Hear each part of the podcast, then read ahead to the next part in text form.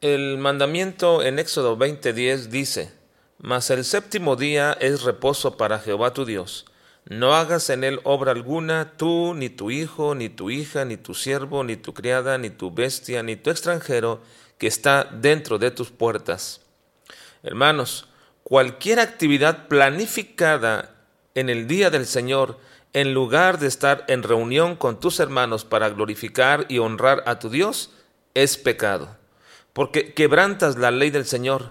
No importa si tus planes son familiares, si son benéficos y altruistas, si planeas esto en lugar de estar en la reunión de tu iglesia, estás pecando.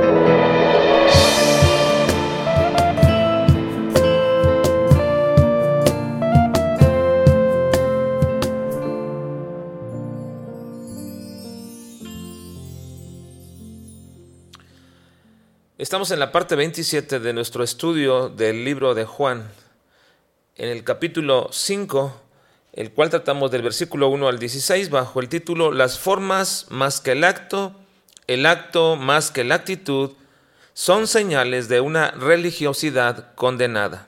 Veremos hoy el subtítulo El sábado, un asunto importantísimo para el religioso.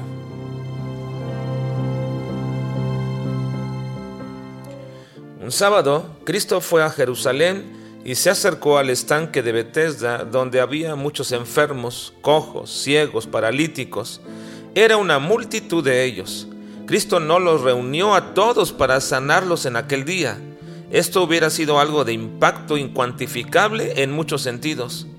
No puedo ni imaginarme cómo habría afectado a Jerusalén y a la nación entera a las autoridades religiosas, a la economía que se había creado alrededor de esta creencia de un agua milagrosa en Bethesda, a las familias de esta multitud enferma y a los enfermos mismos. ¿Se imaginan ustedes todo esto? Y nos preguntamos, ¿por qué no lo hizo Jesús? Tengo muchas posibles respuestas, pero solo una es y puede ser real. Porque Cristo actuó soberanamente porque Él es soberano y esto significa que hace lo que Él quiere, como Él quiere, cuando quiere y a quien quiere.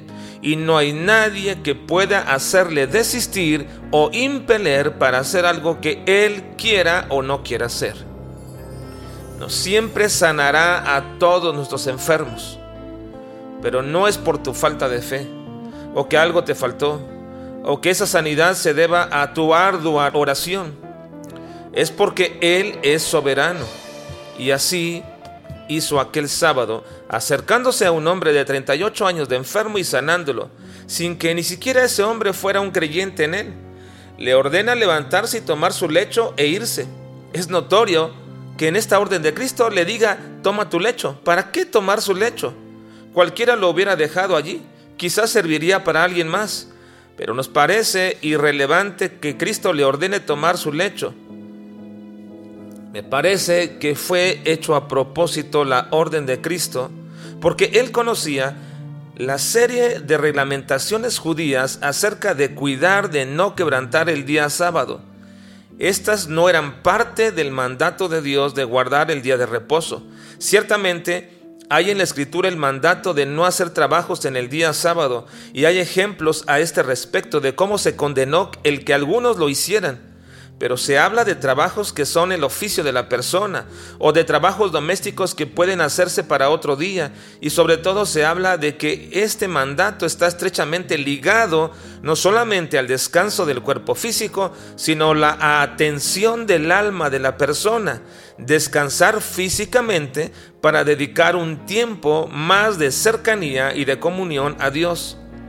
Dice el mandamiento en Éxodo 20:10, mas el séptimo día es de reposo para Jehová tu Dios, no hagas en él obra alguna, tú, ni tu hijo, ni tu hija, ni tu siervo, ni tu criada, ni tu bestia, ni tu extranjero que está dentro de tus puertas. Hermanos, hacer cualquier actividad planificada en el día del Señor, en lugar de estar en reunión con tus hermanos para glorificar y honrar a Dios, es pecado, porque quebrantas la ley del Señor. No importa si tus planes son familiares, son benéficos y altruistas, o inesperada, pero tienes la opción de declinarla y no lo haces, también es una actitud de desprecio al mandato del Señor. Pero cuando se trata de una emergencia y no puedes soslayar tu responsabilidad, Cristo dijo en tales casos que no se podría hacer omisión de tales acontecimientos o hechos en un día de reposo. En Lucas 14, 3 al 5 dice, entonces Jesús habló a los intérpretes de la ley y a los fariseos diciendo, ¿Es lícito sanar en el día de reposo? Mas ellos callaron, y él tomándole, le sanó y le despidió, y dirigiéndose a ellos dijo, ¿quién de vosotros si su asno o su buey cae en algún pozo, no lo sacará inmediatamente, aunque sea en día de reposo? Pero los judíos se habían vuelto tan estrictos con este mandamiento que le añadieron reglas e impositivas a este mandato. Ellos tienen un libro llamado Mishnah, que es la interpretación de sus leyes donde se detallan los casos y reglas de cada ley. Respecto al sábado hay tal cantidad de casos para entender hasta dónde se debe aplicar el alcance del día sábado que enumeran un sinfín de posibilidades. Por ejemplo, hay varias posibilidades contempladas en uno de estos tantísimos casos que si una gallina puso un huevo en el día sábado, no se debe comer porque es pecado, pero si la gallina no se sentó sobre él, puede tomarse y comerlo otro día de la semana. Nos parece hasta irrisorio todo esto, pero ustedes pueden echar un vistazo al capítulo del día sábado en la Misna judía y en el Talmud y verán cada cosa respecto al sábado. Prueba indudable de que se habían vuelto religiosos al poner más énfasis en el día que en su propósito. Notamos que uno de esos énfasis del relato de Juan es dar a conocer el por qué los religiosos del tiempo de Jesús siempre quisieron destruir el testimonio de Cristo y hasta el punto de planear matarlo. Sus razones eran religiosas y aceptables para ellos mismos y la mayoría de la comunidad judía nos dice Juan respecto a este milagro del día sábado hecho por Cristo en el tanque de Bethesda en el versículo 16, y por esta causa los judíos perseguían a Jesús y procuraban matarle porque hacía estas cosas en el día de reposo. Por ello creo que Cristo hacía el sábado muchos de sus milagros para confrontar y condenar su religiosidad.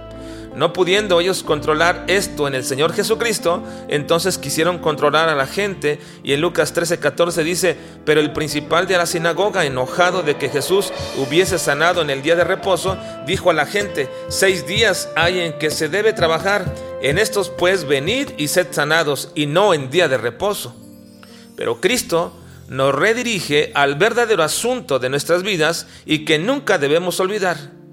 En Mateo 12:7 dice, si supieses qué significa misericordia, quiero y no sacrificio, no condenaríais a los inocentes, porque el Hijo del Hombre es Señor del día de reposo. Es verdad, hermanos, que hay que instruir a los cristianos sobre cómo vivir una vida más agradable a Dios, de cómo deberían de vestirse decorosamente como hijos de Dios y de no seguir las modas de este mundo, de cómo deberían diferenciarse en sus actos con los demás, pero no es ese nuestro énfasis. No podemos hacer campaña permanente en contra del pantalón o la minifalda de las mujeres o el pelo largo en los hombres y tantas otras cosas que enfatizan la forma y no el asunto. Enseñémosle quién es el Señor, su santidad, sus perfecciones. Y el creyente que entiende bien estas cosas y la obra del Espíritu Santo en sus vidas hará los cambios necesarios para que ellos honren a su Señor. Él es nuestra adoración, no lo periférico. Solamente Él y a Él debemos guardar de adorarlo por siempre. Amén.